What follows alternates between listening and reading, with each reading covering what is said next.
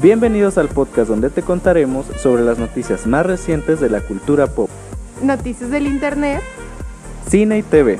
noticias del mundo drag y LGBT. ¿Qué estás esperando? Sírvete un trago y quédate con nosotros. Esto es... Te lo, cuento, con vodka.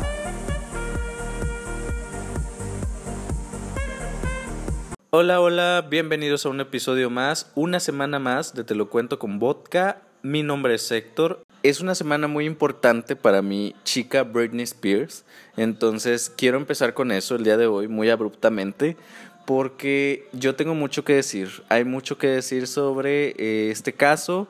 Este fue una semana muy buena, lo que todo Britney Army esperaba. Y pues es que ya fue el juicio, el esperado juicio este 29 de septiembre el juicio que definiría básicamente si sale de la tutela o se libera del padre o qué es lo que iba a pasar con la princesa del pop. Y pues miren, para ponerlos un poquito en contexto, si usted nos escucha frecuentemente, pues ya le hemos puesto al tanto acerca del caso de Britney, o bien tenemos también ahí un capítulo especial en el podcast donde contamos, o al menos yo cuento, más bien porque lo hago yo solo, eh, toda la historia de, Britney, de cómo llegó a la tutela. Entonces, si quiere este, complementar esta información con ese capítulo, vaya a escucharlo, está aquí mismo, porque antes del juicio sucedieron unas cosas que repercutieron en la audiencia de Britney y pues resulta que salieron varios documentales. Uno de ellos, pues el de Netflix, que realmente pues para mi punto de vista no aportó mucho, fue como muy breve, como, como que quiso explicar más el porqué de la tutela y no en los abusos. Entonces, eh, como que no, pero hubo otro que fue la segunda parte del documental eh, Framing Britney Spears eh, de The New York Times, muy importante en este caso, se llama Controlling Britney. Y resulta que en ese documental dijeron que el papá de Britney le había puesto, y obviamente el equipo encabezado por él, micrófonos a Britney dentro de la habitación para vigilarla mientras estaba sola. Este también estaba vigilando todos sus mensajes y todas sus redes sociales, este, con el iCloud del iPhone. Y pues esto se supone que es una violación a la tutela porque están violando su humanidad, su integridad eh, como humano, como persona eh, y pues básicamente eso es aberrante, es un acto totalmente aberrante y eso no lo permite la tutela. Entonces fue muy importante este documental porque a la hora del juicio, este miércoles, el abogado citó todo esto y lo expuso ante la jueza eh, Brenda Penny, que es la encargada del caso. Y pues miren, eso parecía un juicio de caso cerrado del reality. Eh, lo que dijo él básicamente fue que quería que quitaran al papá de Britney de la tutela, más no que se terminara la tutela. Porque resulta que en Estados Unidos eh, esta ley pues está llena de agujeros, ¿no? Que ya se están tratando de reformar con lo que le llaman en Estados Unidos ahora el efecto Britney. Eh, resulta que si el papá salía de la tutela ya no se le iba a investigar. Al contrario, se le iba a dar una indemnización como una especie de finiquito, hagan de cuenta, y pues ahí se terminaba todo, ¿no? Entonces el abogado de Britney dijo, no, no queremos que se termine la tutela.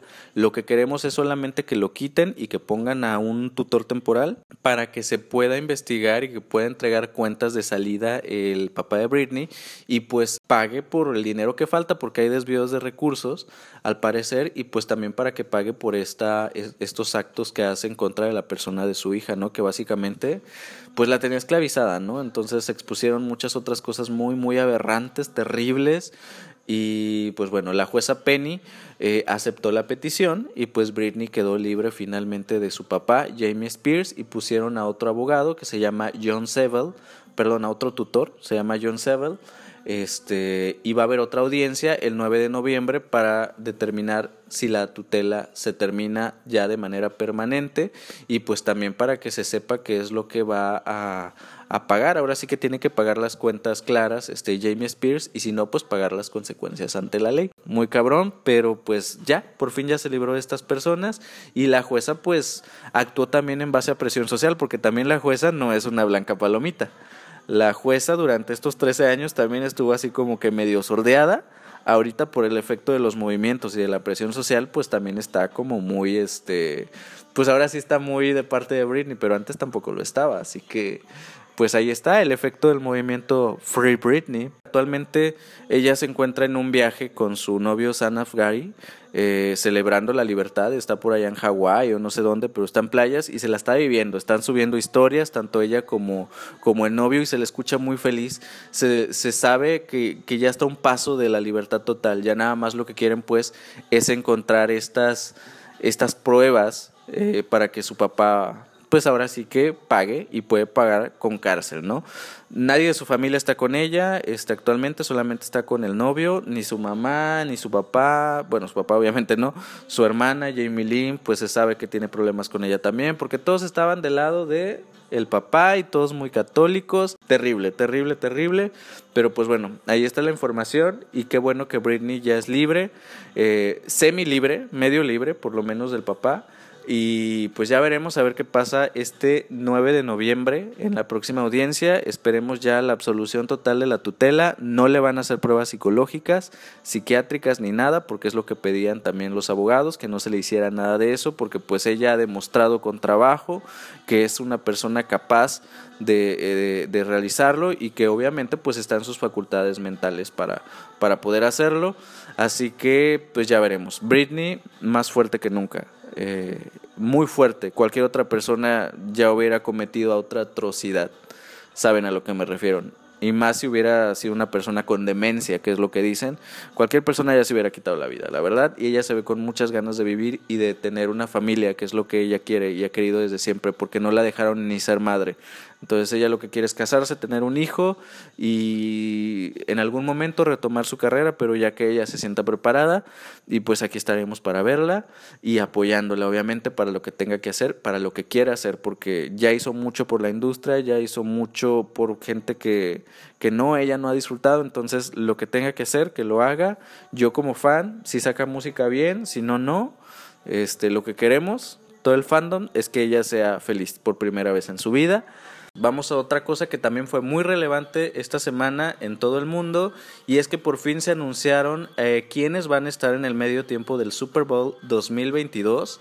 Eh, una fecha muy esperada, debo decir, para mis gays para la comunidad LGBT porque en los últimos años nos han acostumbrado a que pura diva pop, entonces como que de un tiempo para acá desde Madonna, creo yo, en el 2012, como que se vino una ola de divas en el medio tiempo que ya los gays que no veíamos, que no sabemos la mayoría de fútbol americano, pues lo veíamos nada más por eso. Y pues que les cuento, que este año pues quedamos como estúpidas. Va a haber un medio tiempo del Super Bowl muy parecido a los que se hacían a finales de los 90, principios de los 2000, como que con mucho hip hop y con, esta onda urbana, porque los que van a amenizar, pues mira, van a ser Eminem, Mary J. Blige, que yo no sabía que seguía haciendo música, va a estar Kendrick Lamar, va a estar Snoop Dogg y Dr. Drip. Entonces, este, pues yo no lo voy a ver, evidentemente. Eminem, pues como que no es mi gida, ha sido medio misógino, medio homófobo, entonces como que yo no lo voy a ver. Yo me quedo sin sus 25 este año. Siempre la expectativa también del show ya se ha vuelto también como esta parte glamurosa y, y de mucha producción. Si se dan cuenta, ustedes volteen a ver el medio tiempo de Super Bowl y siempre los que más se comentan son los de las divas pop. Ahí está el de Madonna, ahí está el de Katy Perry, el de Lady Gaga, el de Beyoncé, el de el de eh, Shakira y J Lo, que fue como el último que tuvimos de Divas Pop, súper comentadísimo en todos lados, memes. Y dense cuenta que, por ejemplo, cuando estuvo eh, The Weeknd, sin pena ni gloria. Bruno Mars, sin pena ni gloria. Coldplay, sin pena ni gloria, tuvieron que meter a Beyoncé para que, para que se hablara en algún momento del show. Entonces, ahí está. O sea, ahí están los resultados. Y pues no sé, yo también sé que hay mucha gente también que le gusta eh, estos raperos, sobre todo en Estados Unidos, porque en Estados Unidos es donde se, se, se produce más esta música. Pero a nivel internacional, este, pues sí, no es el mismo impacto. Sí, hay gente fuera de Latinoamérica que ama, por ejemplo, a Eminem, que yo creo que de todos los que están ahí, siento que es el más fuerte siento yo, a nivel internacional. Pero pues ahí está, los gays estamos bien desilusionados, la verdad. Y pues bueno, ese es el tema del el Super Bowl, ya veremos, les digo, pues yo no lo voy a ver, no sé ustedes ahí en casita, o a lo mejor sí lo veo, nomás por morbo y para entender los memes, que seguramente va a haber, este, pero esperemos que ya haya próximamente pues otras personalidades. Dicen por ahí que falta Rihanna también, pero creo que Rihanna está ahí peleada con la NFL, entonces no creo que se haga, es de las más pedidas. Pero no sé, a lo mejor en un futuro ver a una Ariana Grande, a una Miley Cyrus, a una Dua Lipa. Hubiera estado genial este año Dualipa, pero pues vemos, ¿no? Pues también son temas de eh, contratos y de intereses, porque al final pues también es una plataforma para eh, los artistas en cuestión. Pero pues ya veremos, no sé, a lo mejor Britney Spears, que acabamos de hablar de ella, en unos que cinco años, a lo mejor ya que Britney esté completamente preparada, que su gran regreso musical sea en los en el Super Bowl, sería una fantasía total.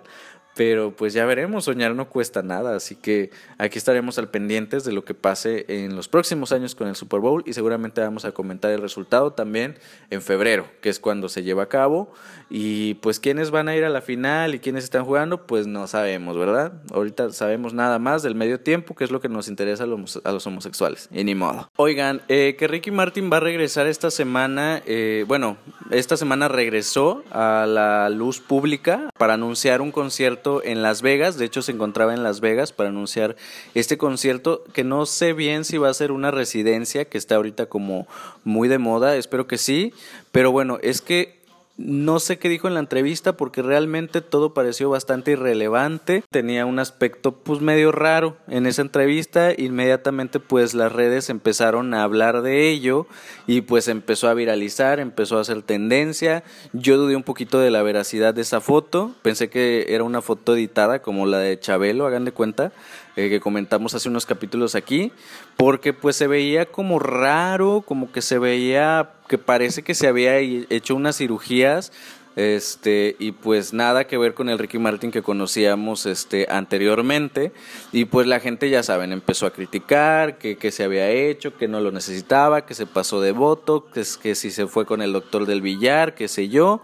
Pues bueno todos tenían una opinión, hagan de cuenta, lo de Zac Efron, lo empezaron a comparar con una señora china, o sea, no sé, como que yo sí tenía la duda, salió su representante a desmentir que se había hecho alguna cirugía mala o algo, o que había sido por efectos de ello, y pues nada, salió con que fue una reacción eh, alérgica que tuvo antes de hacer la entrevista y que por eso Ricky Martin había salido pues de esa manera. Yo de momento dije, pues está envejeciendo el señor, no pasa nada, todos tenemos que, envejecer y si se quiso poner Botox, pues allá él, ¿no? Seguiremos viendo a ver qué pasa con lo de Las Vegas, porque yo me quedé con la duda de que si era una residencia o no. Me daría gusto ver a Ricky Martin en una residencia en Las Vegas, creo que tiene el potencial eh, este, internacional, para poder tener una residencia. Oigan, el siguiente chisme, la verdad es que me lo viví, muchos dimes y diretes, y es que resulta que se dieron a conocer a los nominados a los Grammy 2021, a los Latin Grammy 2021, hay que recalcar, porque los originales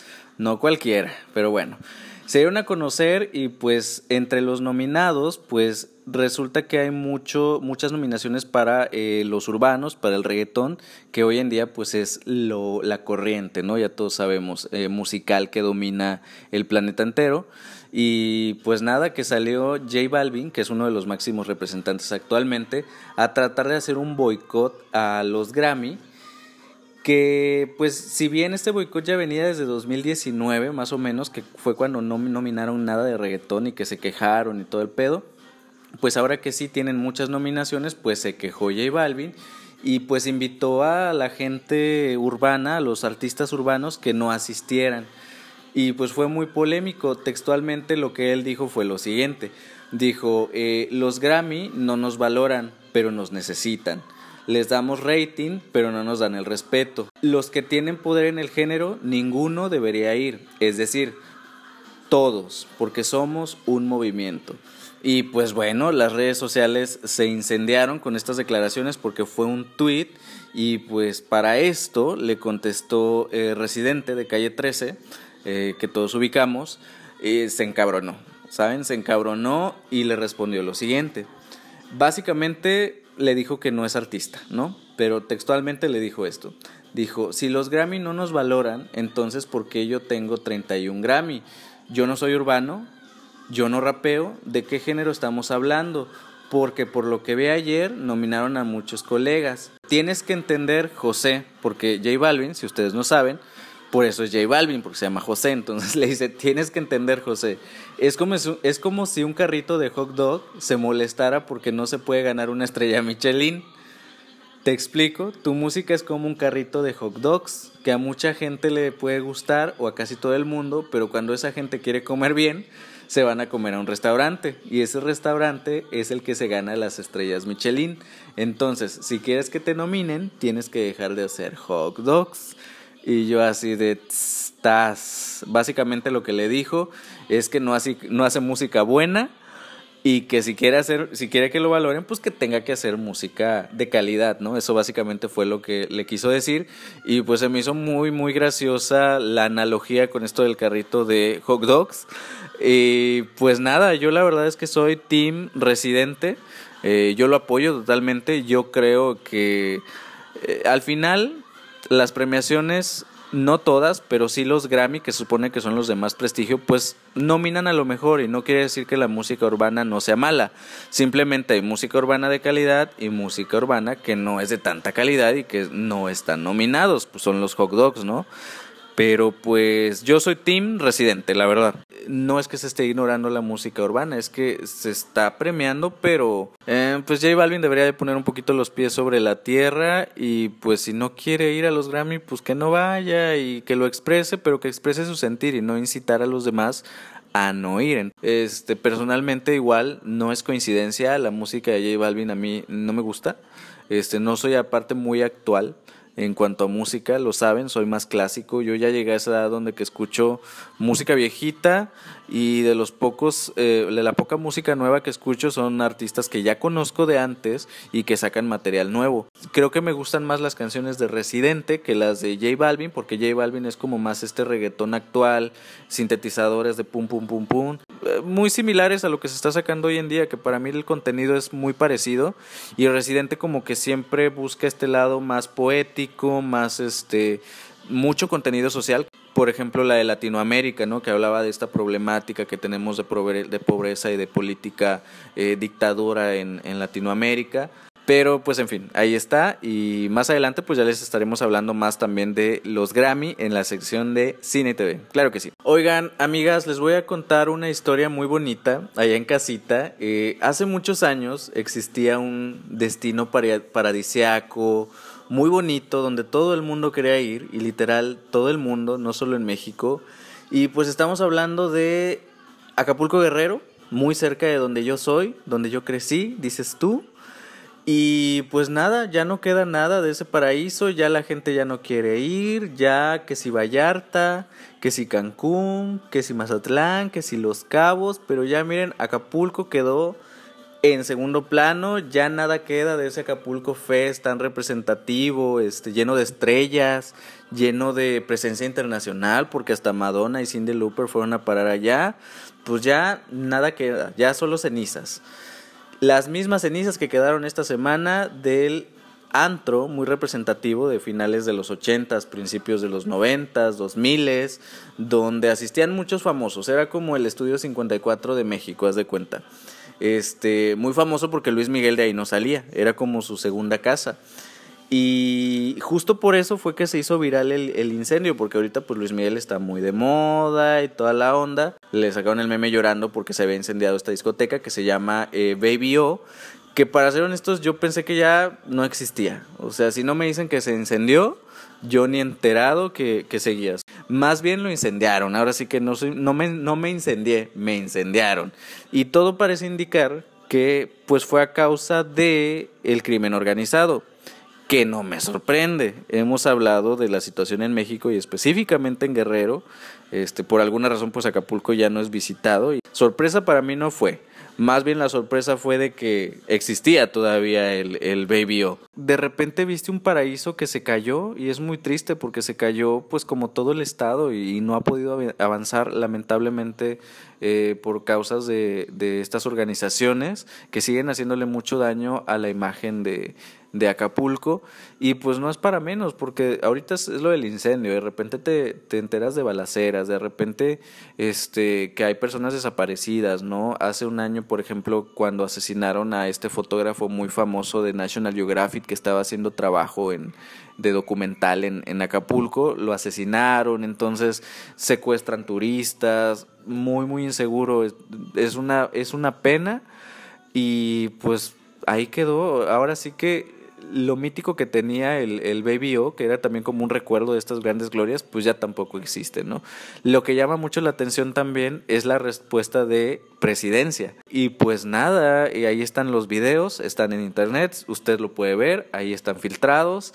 Llama la atención que lo hicieron de una manera muy calmada, pero llama más la atención que el presidente no le está dando la importancia que se le debe dar. Al contrario, él sigue negado que no es un crimen, no es a causas del crimen organizado, ¿no? Él sigue montado a pesar de que hay videos y dijo, bueno, miren, no podemos asegurar antes de tiempo, lo cual pues a mí me choca viniendo de él, a lo mejor sí tiene razón, pero él da por hecho muchas cosas antes de tiempo, entonces a mí se me hace muy conveniente que justo esto no lo quiera reconocer.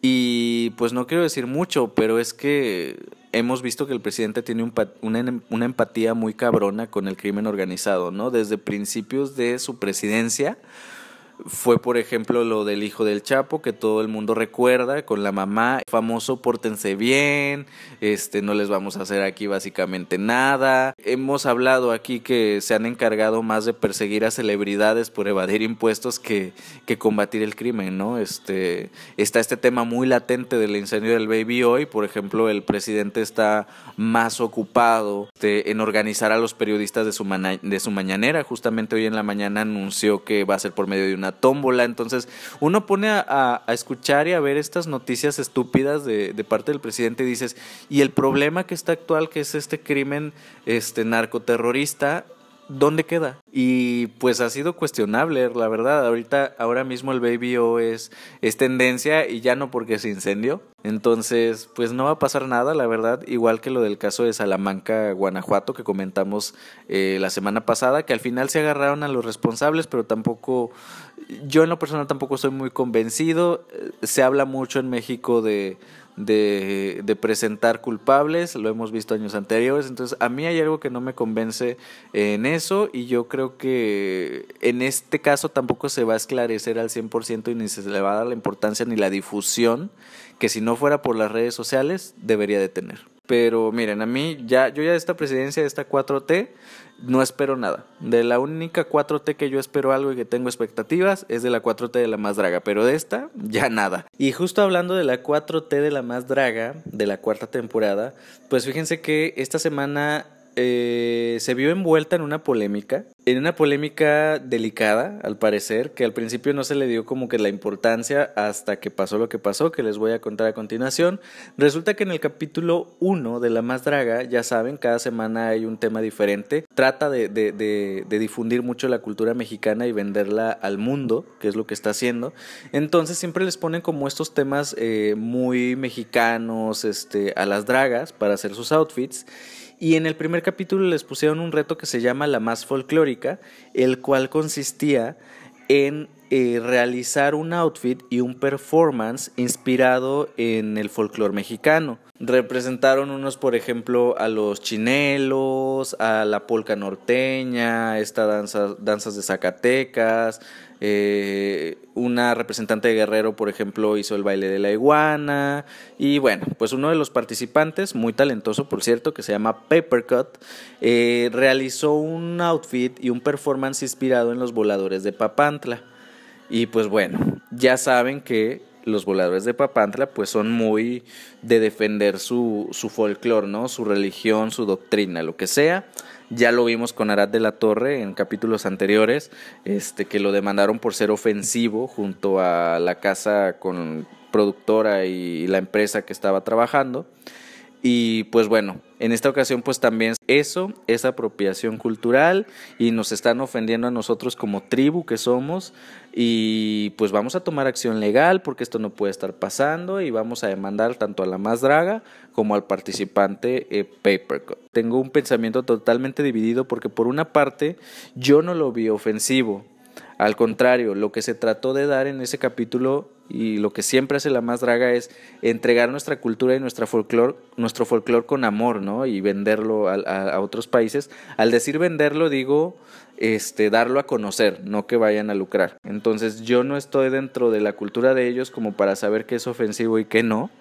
Eh, para mí no lo fue, pero ellos dicen que lo fue, entonces lo entiendo hasta cierto punto, pero yo como público y como persona ajena, yo no lo veo ofensivo, al contrario, este tampoco creo que sea apropiación cultural según como yo lo veo, porque al final pues todos somos mexicanos, pero pues ellos insisten en que es algo sagrado en el que la gente no se tiene que meter si no estás tú dentro de esta tribu de los voladores. Se dice por ahí o se da a entender que realmente lo que les ofendió a ellos es que lo haya representado una persona en un programa LGBT, que en su mayoría va destinado para ellos, por comunidad LGBT.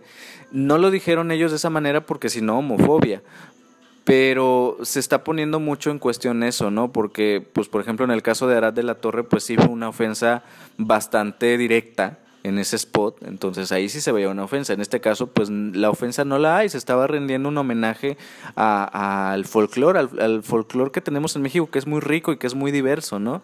Este, ninguna de las otras este, culturas salió a, a demandar a los otros atuendos de las otras participantes, no solamente fueron ellos, pero sí se dice que más bien es esto, que, que, se esté representando por medio del drag, que ellos también al no estar informados sobre lo que es el drag, eh, lo relacionan con algo aberrante, haz de cuenta. Y sí, yo siento más que va por ahí, eh, pero pues eso es una opinión completamente personal, obviamente ellos tienen sus razones, pero yo, yo, yo de manera subjetiva, es eso lo que pienso y lo que piensa mucha gente también en, en redes sociales, porque la verdad es que no había una falta de respeto, al contrario, ustedes vayan a ver el capítulo.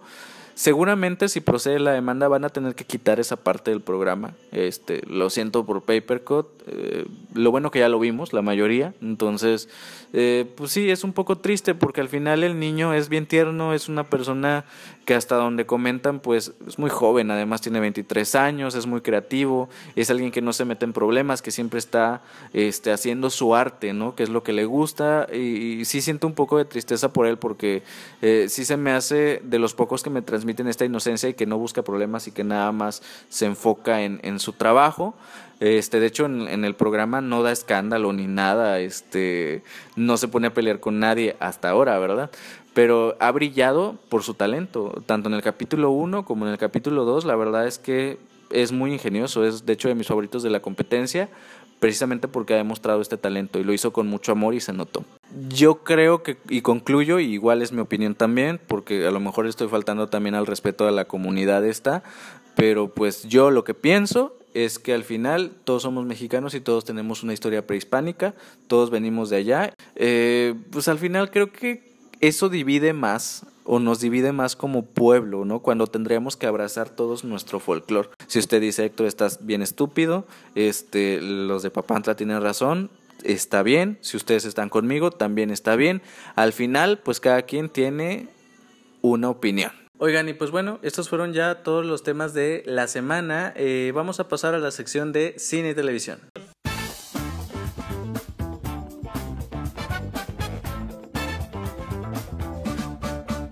Como cada semana, pues ya saben, les traigo la Héctor reseña de la semana. Y en esta ocasión le toca al más reciente blockbuster estrenado en cines a nivel mundial. Y se trata de nada más y nada menos que nuestro agente favorito, James Bond, que viene con la película número 25 y la quinta con Daniel Craig como protagonista, titulada No Time to Die. Eh, la fui a ver en el preestreno, ya saben, yo todo loco, que quiere ver todo en cuanto sale. Y debo decir que la película me gustó mucho. Dura dos horas 40 minutos. La verdad es que está muy larga y no se siente. Está dirigida por el director Kari Fukunaga. Es un director eh, más bien que es conocido por películas de terror o con películas de suspenso. Y lo que me gustó es que impregna perfectamente su sello en esta película de James Bond. De hecho, se sale del tono de las cuatro películas anteriores de Daniel Craig. Tiene un tono más sombrío. La fotografía es muy nítida, que normalmente se usa en películas ya sea de terror o de suspenso. Y tiene un tono mucho más maduro.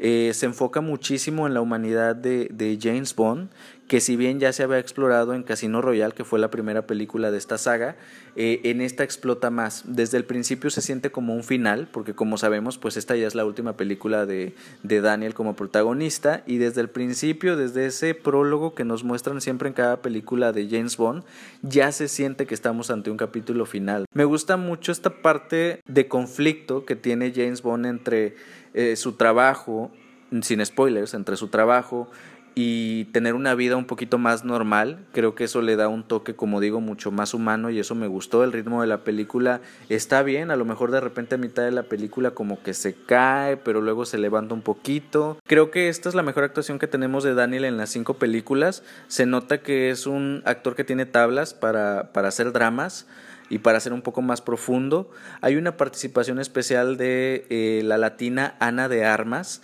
Eh, me gustó muchísimo su personaje, a pesar de que fue muy breve.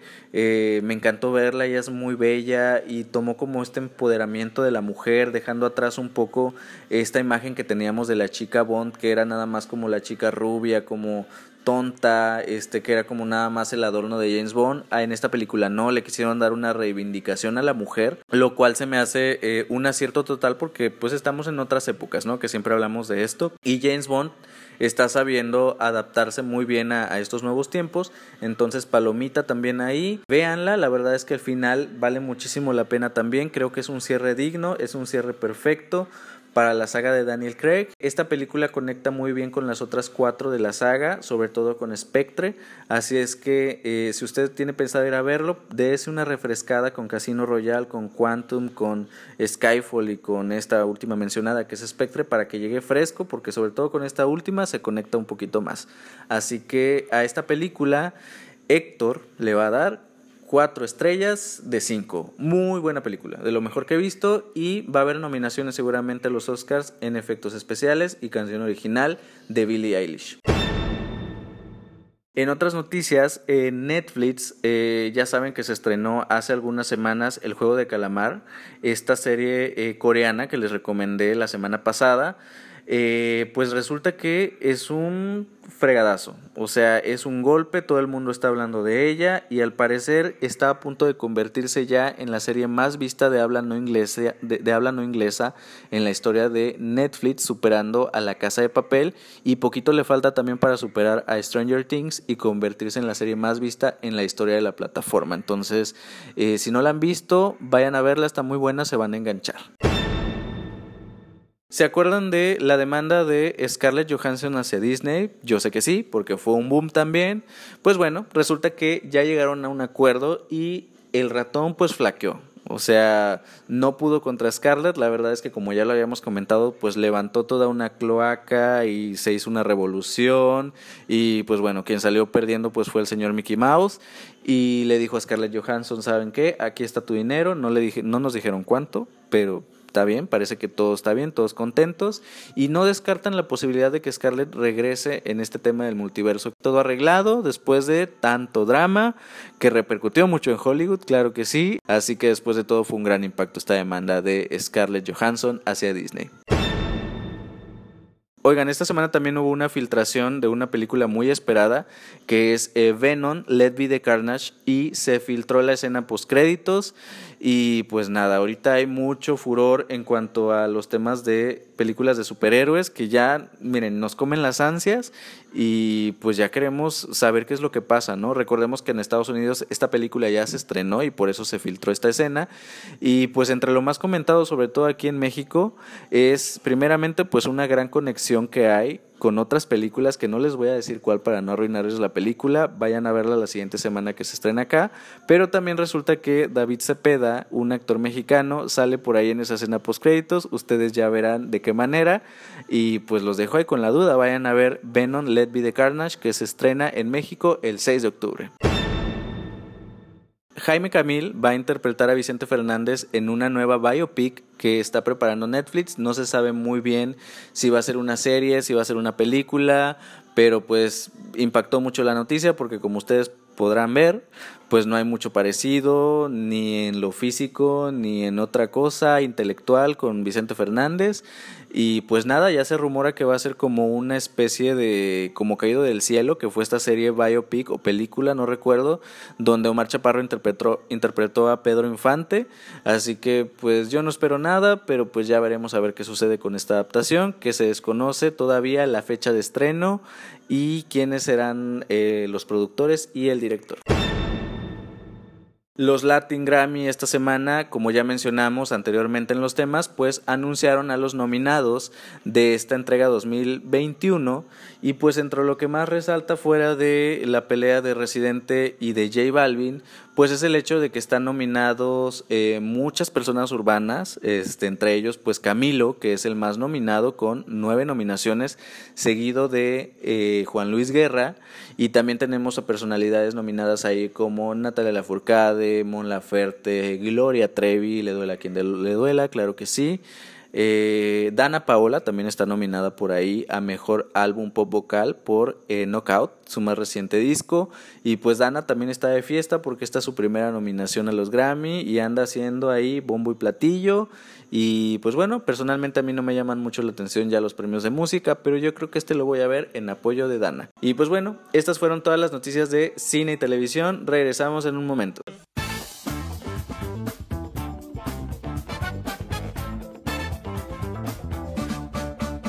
Bueno, yo les voy a recomendar esta semana eh, un anime, una serie de anime que está en Netflix que se llama eh, Violet Evergarden.